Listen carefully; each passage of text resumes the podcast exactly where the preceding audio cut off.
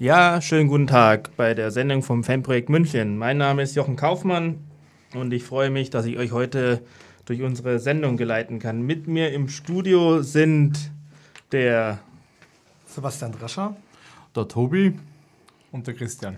Wir haben uns nämlich überlegt, nachdem wir letztes Mal eine Sendung hatten über die Datenbanken der Polizei, dass wir heute mal mit dem gesamten Team anrücken, oder na, gesamt sind wir nicht ganz, weil wir sind äh, zu viert von sieben Leuten und euch mal einen kleinen Saisonrückblick geben über das, was so in unserer Saison 2016, 2017 angestanden ist, was unsere Highlights waren, etc. Bevor wir da, darauf allerdings eingehen, ähm, eben noch mal ein kleiner Rückblick. Die letzte Sendung hat sich mit den Datenbanken der Polizei befasst, mit den Informationsdateien Fußball und äh, insbesondere eben vom Polizeipräsidium München. Da hat sich mittlerweile eine ganze Menge getan. Die ersten Leute haben, glaube ich, ähm, soweit ich weiß, Auskünfte erhalten und äh, die Polizei zeigt sich doch da sehr kooperativ. Und ähm, ja, Tobi, magst du uns da vielleicht noch ein bisschen was erzählen, was da noch so der Stand der Dinge ist?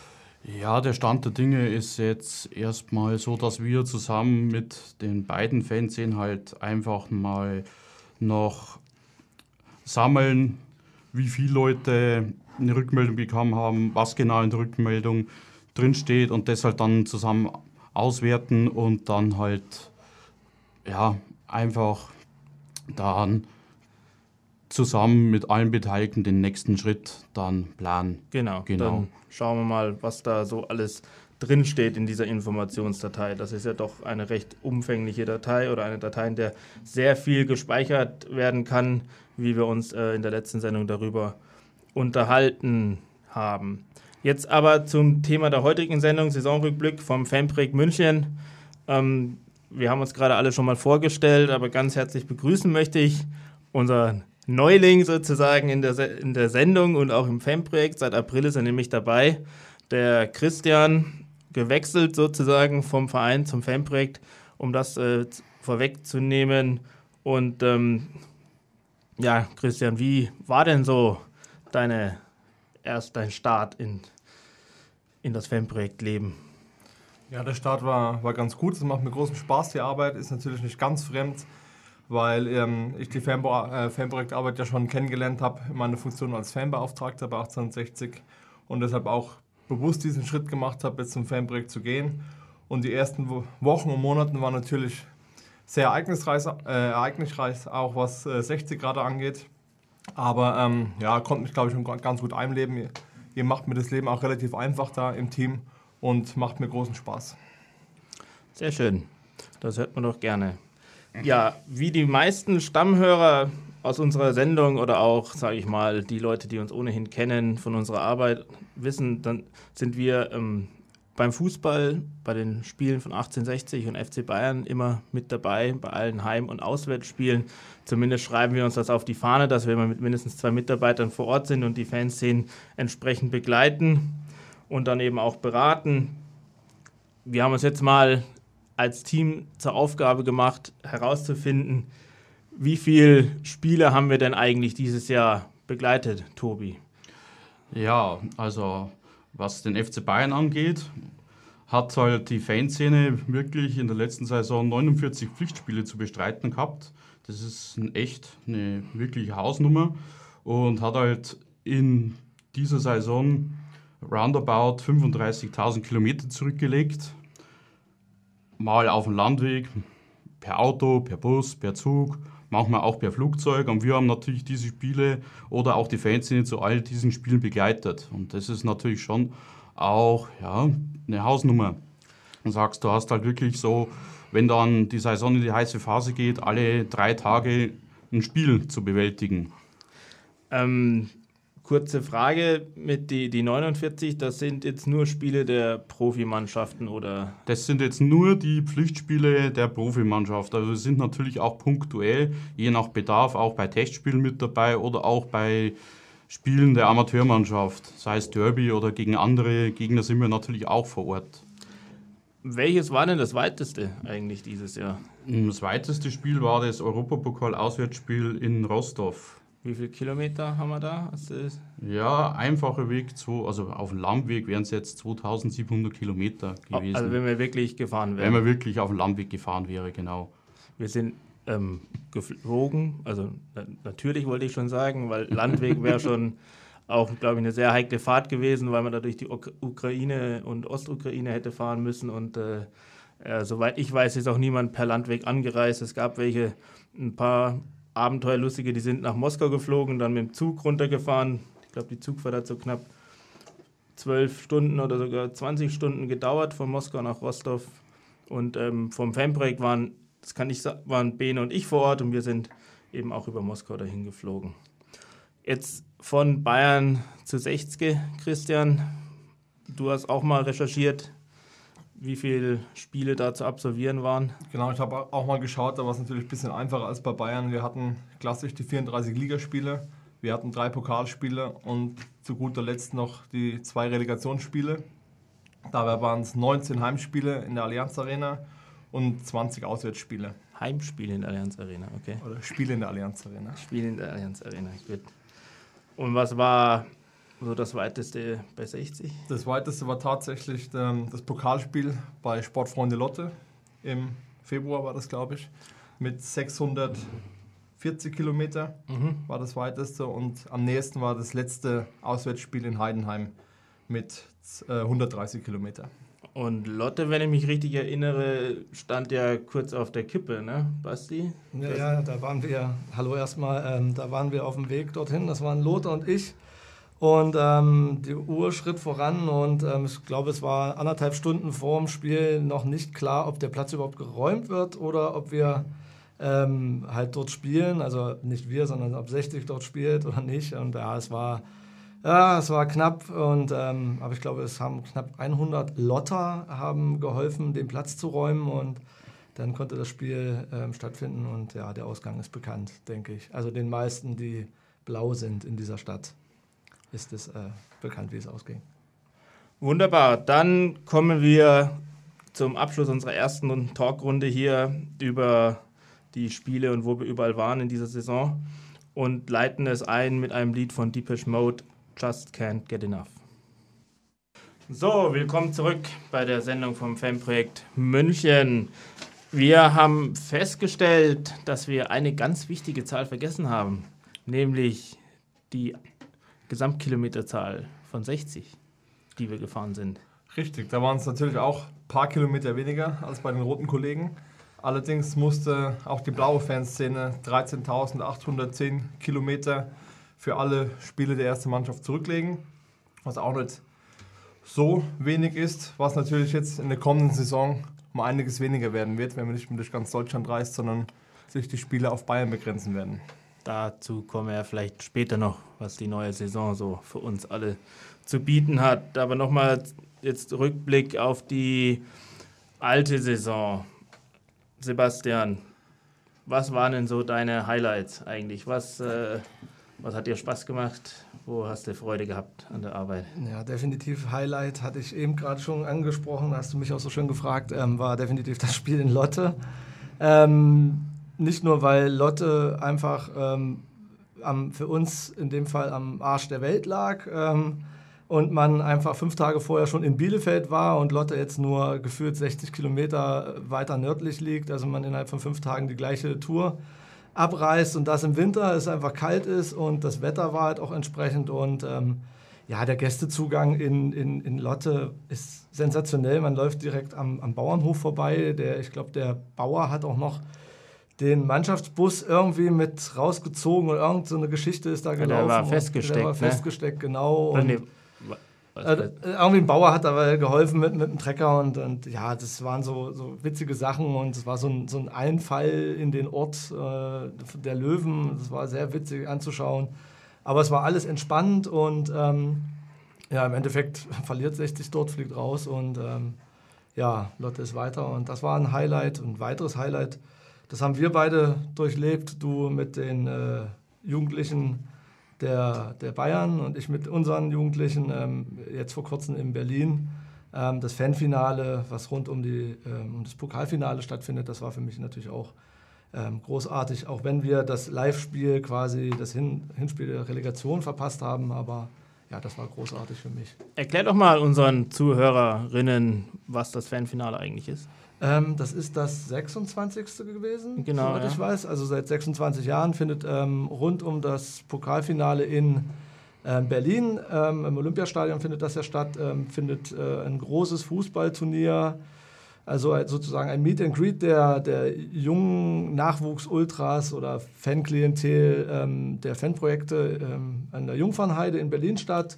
Man zeltet zusammen, man frühstückt zusammen und man spielt gegeneinander Fußball.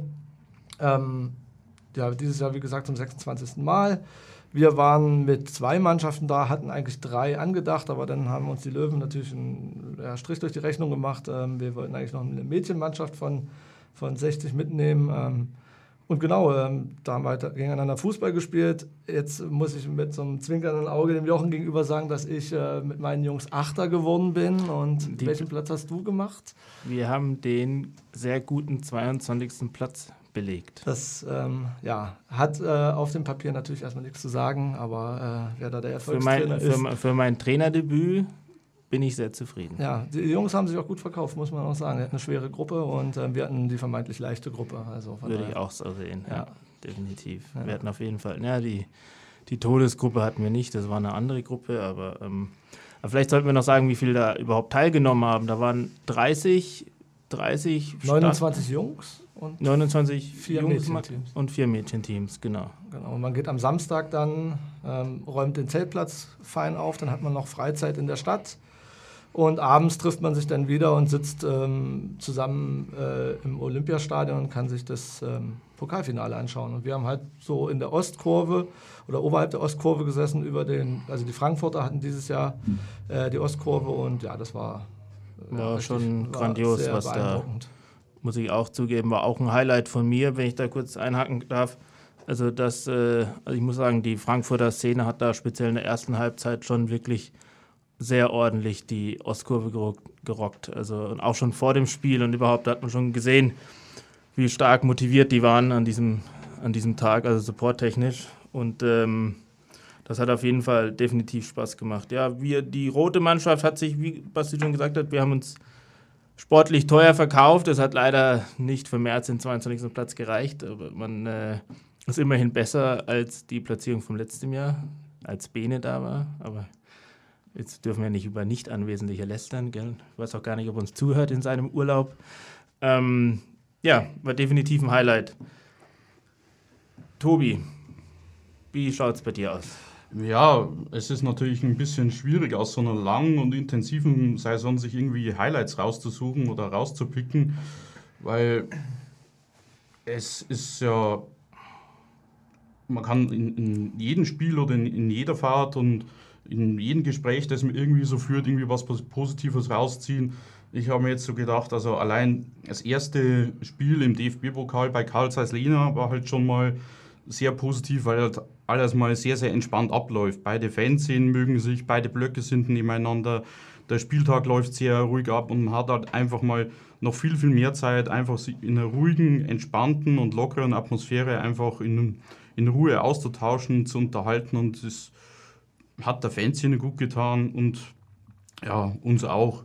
Und quer so über die Saison gedacht, war halt für mich ein persönliches Arbeitshighlight irgendwie ähm, das Europapokalspiel bei Atletico Madrid, wo ich mir auch gedacht habe, hm, weshalb? Ja, ähm, Madrid oder Spanien, aber da kommen wir dann auch später auch noch drauf, ist ja immer sehr, sehr schwierig. Umgang Polizei, Fans.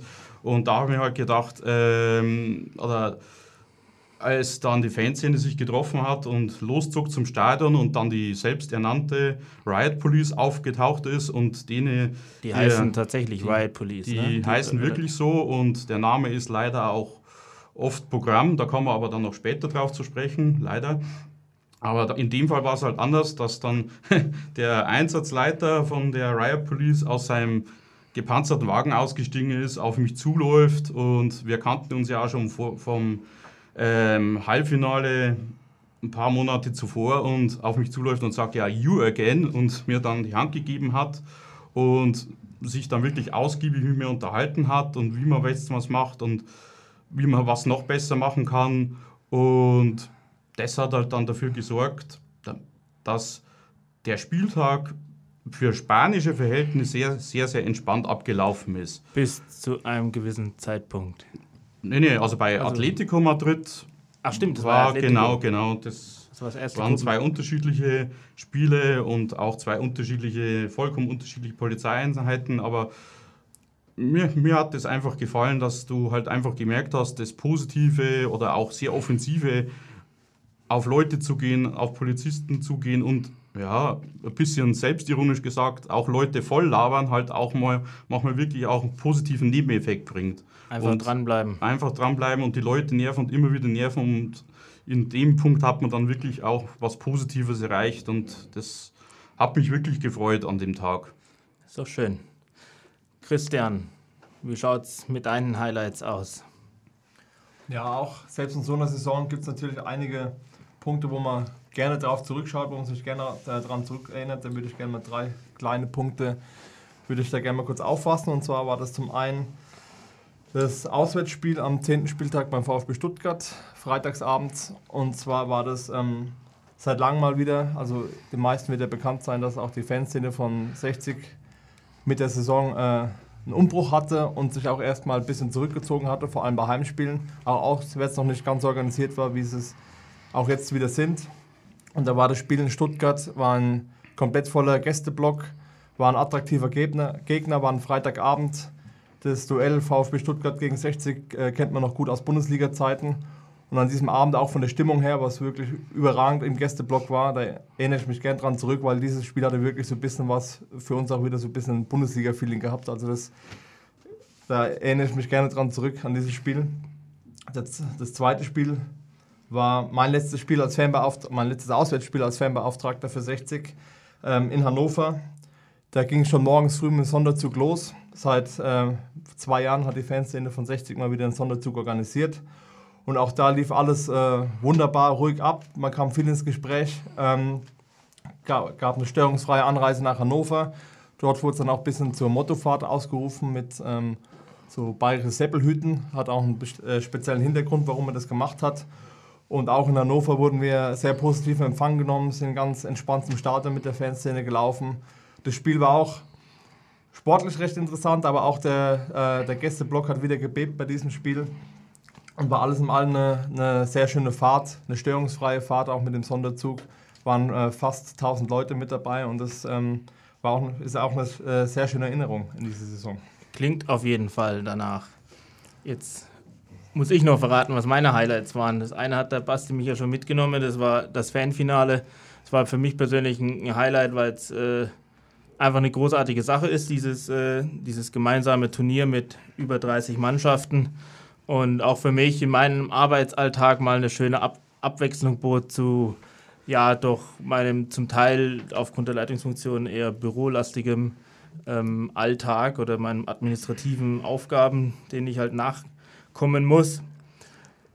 Und Basti hat mir noch ein zweites Stichwort gegeben mit Lotte und Kalt. Da ist mir eingefallen, weil Basti, äh, Tobi das er erzählt hat, dass wir in Rostock waren und ich muss sagen, in Rostov war definitiv ein kältetechnisches Highlight. Da hat es gefühlt äh, minus 20 Grad gehabt oder sogar minus 25. Irgendwie auf dem Thermometer hat es nur so 12 Grad gehabt ungefähr. Und, ähm, aber durch den Wind war es da so kalt. Und das Allerbeste war, dass Ben und ich da standen im Gästeblock.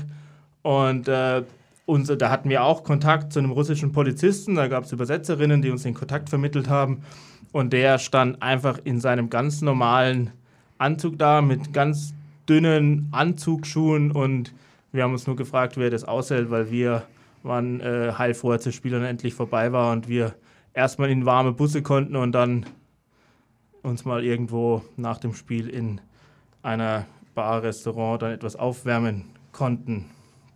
Damit erstmal genug von unseren Highlights und wir kommen zum zweiten Lied, nämlich äh, einer Band aus Rostov, die tatsächlich von Rostov am Don stand. Das ist allerdings, ich bin gar nicht auf die Band selber gekommen, sondern der Basti kennt die Band. Die haben auch vor kurzem erst in München gespielt, nämlich Motorama mit dem Lied Alps.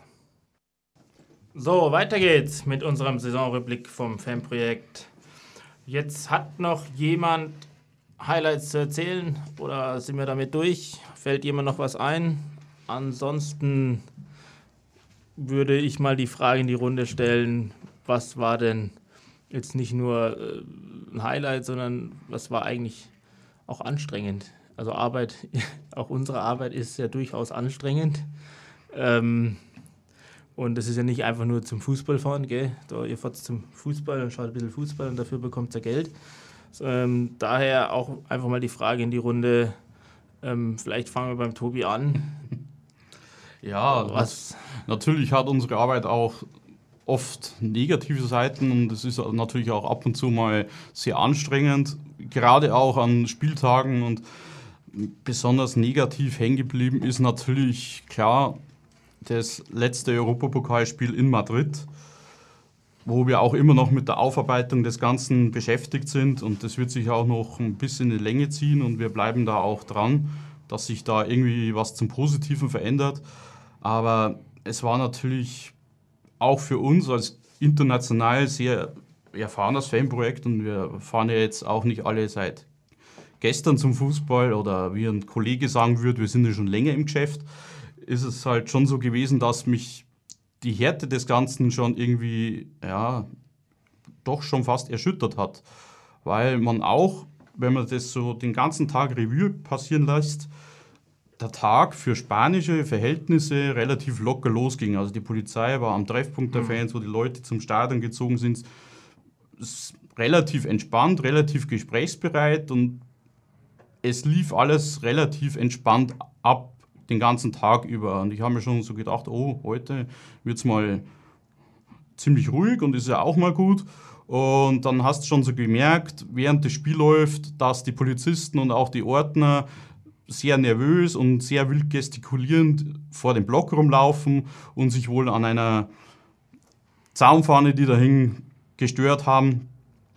Und das Ganze hat sich dann halt immer und immer mehr hochgeschaukelt und hat sich dann ab einem gewissen Zeitpunkt auch verselbstständigt. Also Inwiefern? es ging dann insoweit, dass es Ansagen gab von der Polizei, ja, die Fahne wäre verboten und die Fahne muss weg, ansonsten wird in den Block gegangen und so weiter.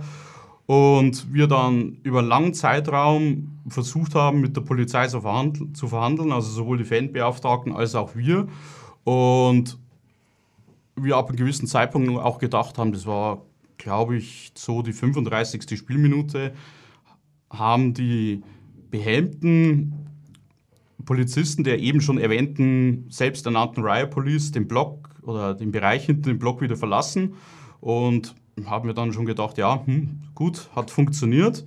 Jetzt entspannt sich die Lage ein bisschen und als dann der Halbzeitpfiff kam, Leute die Blöcke verlassen haben, auf die Toilette gegangen sind, sich Verpflegung geholt haben, sind unvermittelt die Polizisten wieder aufgetaucht, bereits behelmt und haben halt die Blöcke betreten und haben aber dann halt auch in ein Ausmaß wahllos auf jegliche Art von Bayern-Fan eingeschlagen. Also sei es Frauen, sei es Kinder, sei es ältere Männer, egal ob die jetzt im Bereich der aktiven Fanszene standen oder nicht.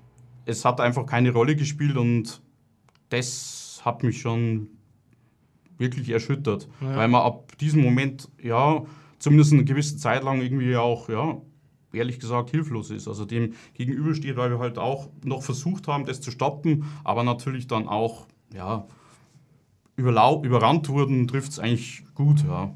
Hast du, hast du Ähnliches schon mal erlebt? Ich habe Ähnliches schon mal erlebt. Bist ja schon lange dabei. ähm, ich habe Ähnliches schon mal erlebt. Auch in Athen war das, ähm, beim Europapokalspiel.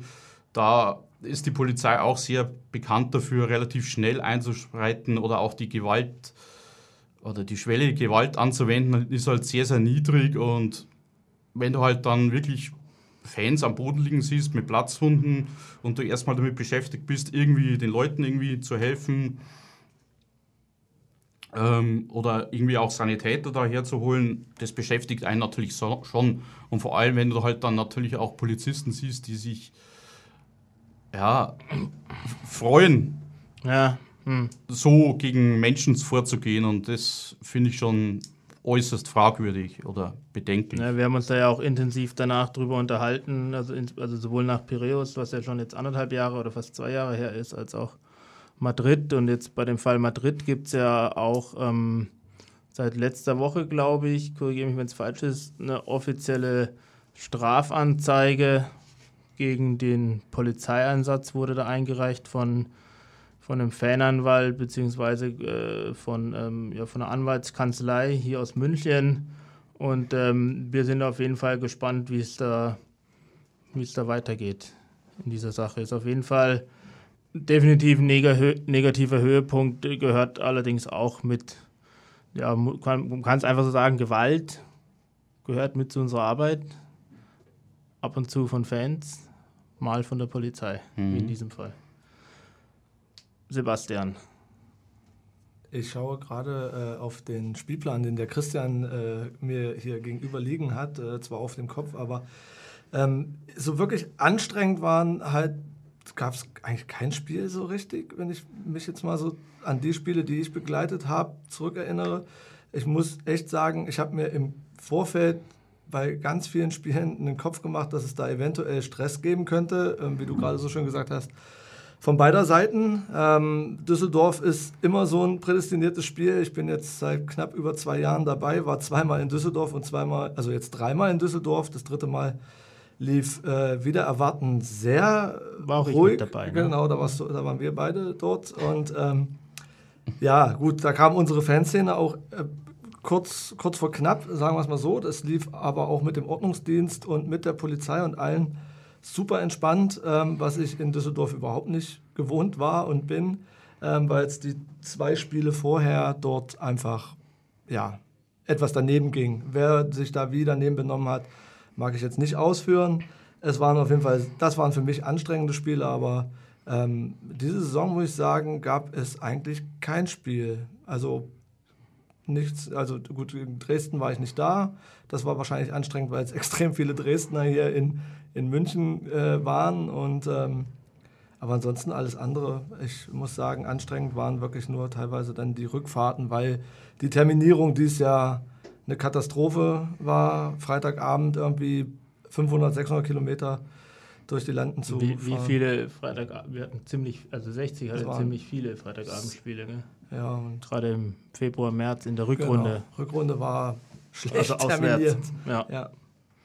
Genau. Nö, aber ansonsten ich, äh, Anstrengung ist bei mir eher daher geschuldet, dass ich zu wenig schlafe, weil ich eine kleine Tochter habe.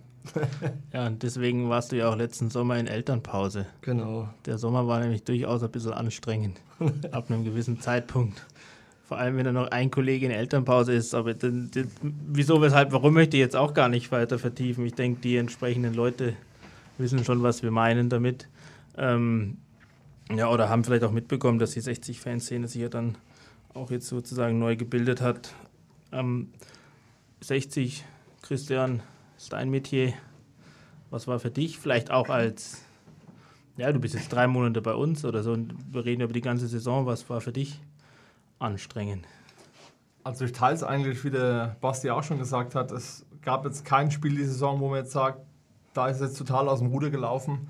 Ähm, klar gibt es immer wieder kleinere Konflikte, wie auch schon angesprochen worden sind, die können zu unserem Alltag irgendwo auch dazu, aber es gab, die, hat, hat sich die Saison doch schon sehr in Grenzen gehalten, muss ich sagen. Was ich als anstrengend empfand, war vor allem jetzt die letzten Spiele, Bochum zu Hause, Heidenheim und die zwei Relegationsspiele gegen Regensburg, weil man vorher einmal weil sehr, sehr viel auf dem Spiel stand, auch sportlich, und dann man einfach nicht einschätzen konnte, was passiert dann vor Ort, zum einen mit den Fans, zum anderen auch mit der Polizei. Wir haben ja im Vorfeld schon bei einigen Spielen auch äh, relativ großen Aufwand gehabt, wo auch wir mit mhm. eingebunden waren. Ähm, was die Sicherheitsvorkehrungen angeht, das war einfach so eine große Unbekannte, der, der sportliche Ausgang. Und jetzt ging es auch letztendlich zum, zum Worst Case und vor allem die, die letzten vier Spiele waren dann schon anstrengender, weil, man einfach, weil einfach der Ausgang ungewiss war. Okay.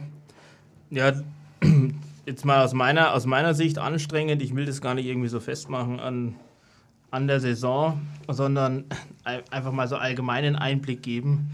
Also wir machen ja soziale Arbeit, kommen aus dem sozialen Arbeitsbereich der sozialen Arbeit, Sozialpädagogik und ähm, sind halt mit dem Fußball in einem Bereich unterwegs, der sehr von Medien dominiert ist, sehr vom Sicherheitsdenken mittlerweile dominiert ist, was immer mehr zunimmt. Der Fußball muss sicher sein, ist so ein Schlagwort, das man immer mehr hört. Und da finde ich die, ja, also mit die, die Netzwerkarbeit und unseren Standpunkt klar zu machen, finde ich immer wieder doch relativ anstrengend, da man immer schnell in die Richtung geschoben wird, dass man irgendwie die Fans verharmlost. Dabei ist man, wir verstehen uns halt als oder sind eben in erster Linie auf Seiten der Fans zu sehen. Wir sind für die Fans da und für deren Probleme und erst dann kümmern wir uns quasi um die Probleme, die sie auch verursachen, sage ich jetzt mal. Und ähm, diesen Standpunkt, den der Polizei oder auch anderen Sicherheitsbehörden klar zu machen oder das ist äh, ja einfach teilweise mühsam. Tobi hat es vorhin auch schon mal gesagt, weil äh, dann immer, wenn man das Verhalten versucht zu erklären, dann kommt schnell davor, äh, kommt man schnell in die Bredouille, dass man das alles gut heißt oder verharmlost und es ist schon äh, ja, auf, es ist ein interessanter Aspekt an der Arbeit, der schon auch Spaß macht, muss ich sagen, aber er kann schon auch ähm, in entsprechenden äh, bei Netzwerktreffen oder bei Besprechungen eben schon auch ähm, ja, bisschen, nerv, bisschen nervig sein, muss ich einfach sagen, ja, dass man halt, ja, weil man, äh, ich weiß jetzt gerade nicht, wie ich es weiter ausdrücken soll, aber, aber wie der Tobi gesagt hat, da müssen wir dranbleiben. Es hilft alles nichts, Da müssen wir weiter unseren Standpunkt klar machen und deutlich machen, dass wir eben nicht äh, aus dem Sicherheitsbereich für die Sicherheit zuständig sind, sondern dass wir eben aus der Jugendhilfe kommen und für die Jugendlichen und jungen Fans in erster Linie da sind. Ähm, gibt es noch weitere Themen? Anstrengend, also anstrengend natürlich. Also Auswärtsfahrten können immer ein bisschen anstrengend sein, gell? aber wie wir gehört haben, hat sich dieses Jahr eigentlich im Großen und Ganzen in Grenzen gehalten, so auch, was äh, muss ich sagen. Es war doch gerade hier in München doch eigentlich auch eine, eine ruhige Saison, um jetzt, also für uns, ohne größere negative Aspekte oder Seitenaspekte. Also was mir spontan dazu noch einfällt, ähm, wir hatten es jetzt vorher von ganz kalten Spielen und anstrengend war für mich das zweite Auswärtsspiel ähm, in Karlsruhe. Ich weiß nicht, wer vom Fanprojekt damals dabei war. Du die Vicky. Die Vicky, die Vicky war dabei. genau. Das war bei 40 Grad in der Sonne ohne Dach im Gästeblock, wo dann auch ähm, die Feuerwehr mal da war und den Block mehrmals bewässert hat. Also das war, bleibt mir als anstrengendes Spiel nicht von der Arbeit her, sondern einfach von den äußer, äußeren Bedingungen noch, noch sehr im Kopf stecken. Das war, glaube ich, das wärmste Spiel, was ich bisher auch mitgemacht habe. Okay, das stelle ich mir auch anstrengend vor. Muss man sich halt richtig kleiden, gell? Auch. Wobei bei 40 Grad Sonne, da ist dann auch irgendwann schwer, was man noch anziehen soll. Was da dagegen hilft, nämlich irgendwie eher nichts, glaube ich. Damit und weil wir auch beim Fußball sind, kommen wir jetzt zu einem Lied von, oder einem Song, Rap-Song von Notorious B.I.G. More Money, More Problems. Herzlich willkommen zum letzten Abschnitt, denke ich, unserer heutigen Sendung, Saisonrückblick Fanbrück München. Ja, eine Frage, die wir auch oft zu hören bekommen, was macht es eigentlich so unter der Woche? Macht es eigentlich überhaupt irgendwas im Büro oder spielt es da nur Kicker oder keine Ahnung? Mit, mit, mit, was verbringt ihr eure Zeit unter der Woche? Ist es überhaupt ein Vollzeit, Vollzeitjob, den ihr da habt? Und dann sagen wir immer, ja, ist es. Ähm, wir haben auch unter der Woche eine Menge zu tun. Ähm, ein, die Spielbetreuung, die, die aufsuchende Arbeit mit den Fußballfans ist eben ein Teil. Ich, diese Streetwork-Arbeit, ungefähr so 50 Prozent, würde ich jetzt mal sagen, macht die aus teilweise auch mehr, ähm, je nach Mitarbeiter und äh, Schwerpunkt eben.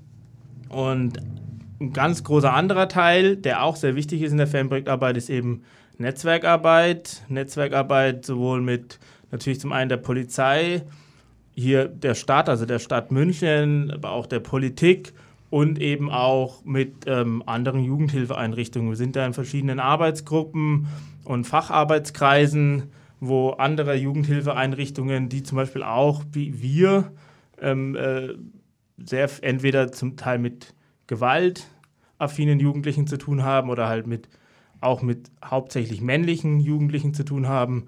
Und das ist eben auch ein ganz großer Teil unserer Arbeit, den ich jetzt aber gar nicht weiter vertiefen will, will denn wir wollen euch noch ein paar viel äh, plastischere Be Beispiele geben von unserer Arbeit, die wir so unter der Woche planen und machen.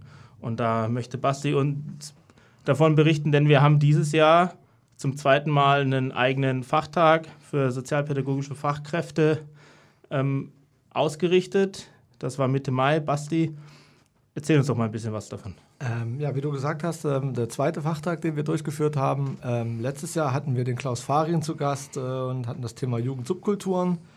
Ähm, dieses Jahr haben wir uns äh, gedacht, ähm, bleiben wir am Zahn der Zeit und äh, ja, die Fake News sind in aller Munde und der Donald Trump leider Gottes auch. Und ähm, ja, sind dann halt über diese Schiene gekommen und haben uns gedacht, wir laden drei ja, Referentinnen ein, die uns ähm, in drei Workshops ähm, ihre, ihre Arbeit vorstellen und natürlich auch entsprechenden Input für unsere Arbeit und ähm, die der Kolleginnen und Kollegen geben. Ähm, ein Thema war äh, Hate Speech, da ging es darum, äh, um Lügen, die über geflüchtete Personen oder Menschen ähm, in Deutschland verbreitet wurden. Ähm, das ist über die Hawks Map gegangen, da hat die Caroline Schwarz uns einen Input darüber gegeben. Ähm, anschließend war der Johannes Scholz ähm, von den, vom Feuerwerk bzw. von der Fachinformationsstelle Rechtsextremismus ähm, in einem Workshop äh, zugegen und hat uns äh, über die neuen Rechten und deren Auftritte im Internet und auf der Straße unterrichtet und Rechte in München und in Bayern. In München und Bayern, genau.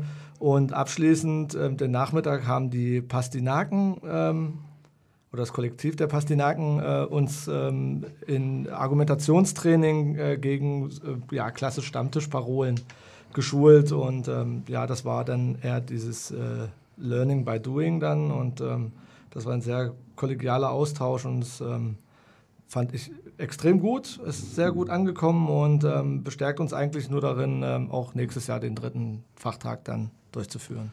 Dem kann ich nur zustimmen. Ich empfand den Fachtag auch als sehr gelungen. Insgesamt waren es knapp 20 Teilnehmerinnen, die da teilgenommen haben. Und ähm, denke auch, dass wir das nächste auf jeden Fall wiederholen sollten. Christian, was machst du eigentlich jetzt im Fanprojekt? Sehr gute Frage. Ja, ein bisschen was kann ich auch machen. Und zwar ähm, viel beschäftigt, ja nicht nur ich, sondern auch ähm, mehrere Kollegen von uns mit einem großen Projekt, was uns die äh, komplette neue Saison auch begleiten wird. Und zwar geht es da um äh, Gedenkstättenfahrten, wo wir einiges vorhaben, was ein sehr großes Projekt wird, wo wir gerade dabei sind, zum einen die Finanzierung, dass wir die gestellt bekommen mit Hilfe der Bundesliga-Stiftung, mit PFIF, da sind wir gerade dabei oder haben schon einen Antrag gestellt, wollen die beiden Vereine dazu mit ins äh, Boot holen und ja, da geht es auch über die klassische Planung von Reservierungen dann vor Ort bei den äh, Denkstätten, bei den Häusern, wo wir dann unterkommen und die ganze Fahrt eben auch zu organisieren.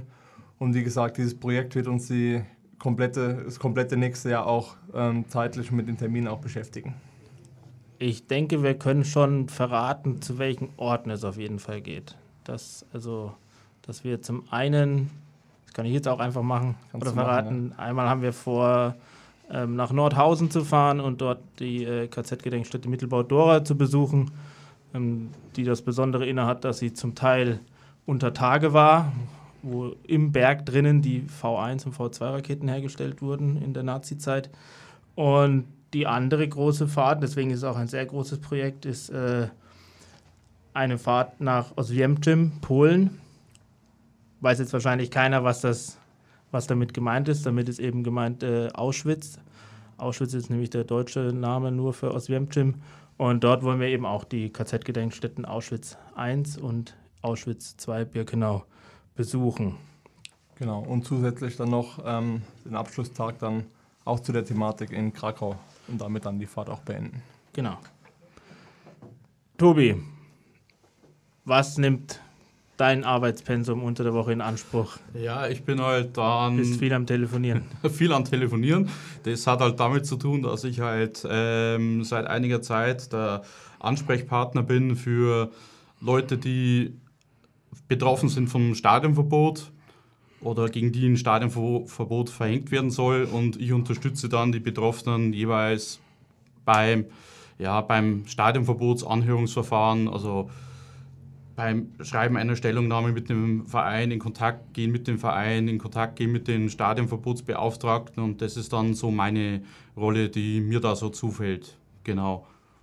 Die auf jeden Fall auch nicht zu kurz kommt und auch immer einiges da es immer wieder Fälle gibt von Stadionverboten. Ja, das hört leider auch nicht auf, weil halt einfach das relativ, relativ willkürlich immer noch gehandhabt wird oder teilweise gehandhabt wird. Also es reicht halt stellenweise schon aus, wenn, oder nicht nur stellenweise, es reicht halt einfach aus, wenn gegen jemanden ermittelt wird. Das heißt, man muss nicht schuldig sein oder verurteilt sein, sondern es reicht aus, dass gegen jemanden ermittelt wird, dass gegen ein Stadionverbot verhängt werden kann.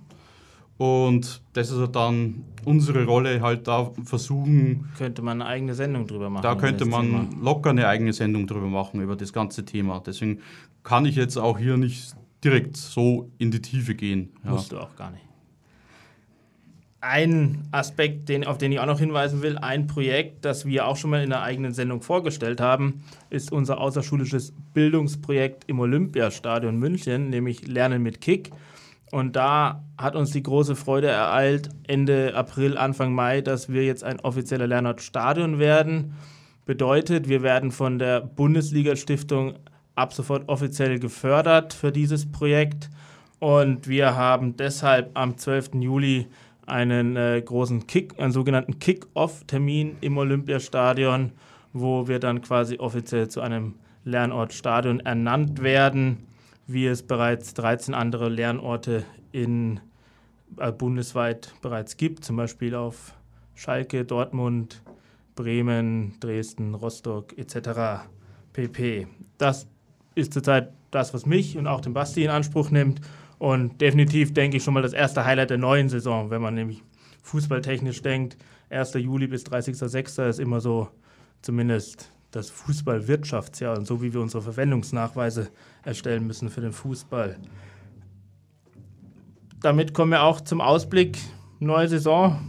Christian, also ich sag mal so, für Bayern kann ich auch sprechen. Bin ich, ich bin ja immer bei beiden dabei und früher war ich ein bisschen mehr bei Bayern dabei. Bayern, alles beim Alten im Prinzip. Ja, einmal Reset gedrückt und dann geht es wieder bei Null los, aber erste Liga ist erste Liga. Bei 60 hat sich ein bisschen was verändert. Auf was dürfen wir uns denn da freuen? Oder es verändert sich eigentlich täglich was? Naja, Regionalliga steht fest, denke ich. Also noch können wir, glaube ich, gar nicht genau sagen, was äh, alles für Auswirkungen das für die Fans und auch für unsere Arbeit damit hat. Ähm, geplant wird im Moment mit Regionalliga Bayern.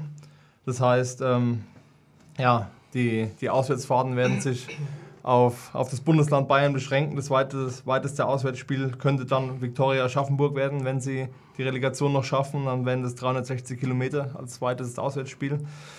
Genau, und da wird sich natürlich einiges ändern, auch für die Fans. Und wir sind natürlich gespannt, wer alles dabei ist, wer 60 auch in der Regionalliga begleiten wird. Und ähm, ja, aber so ein Neuanfang kann ja auch immer was Positives haben. Wir freuen uns auf jeden Fall drauf, auf die neue Saison, egal ob bei Bayern oder bei 60. Wir sind wieder mit dabei.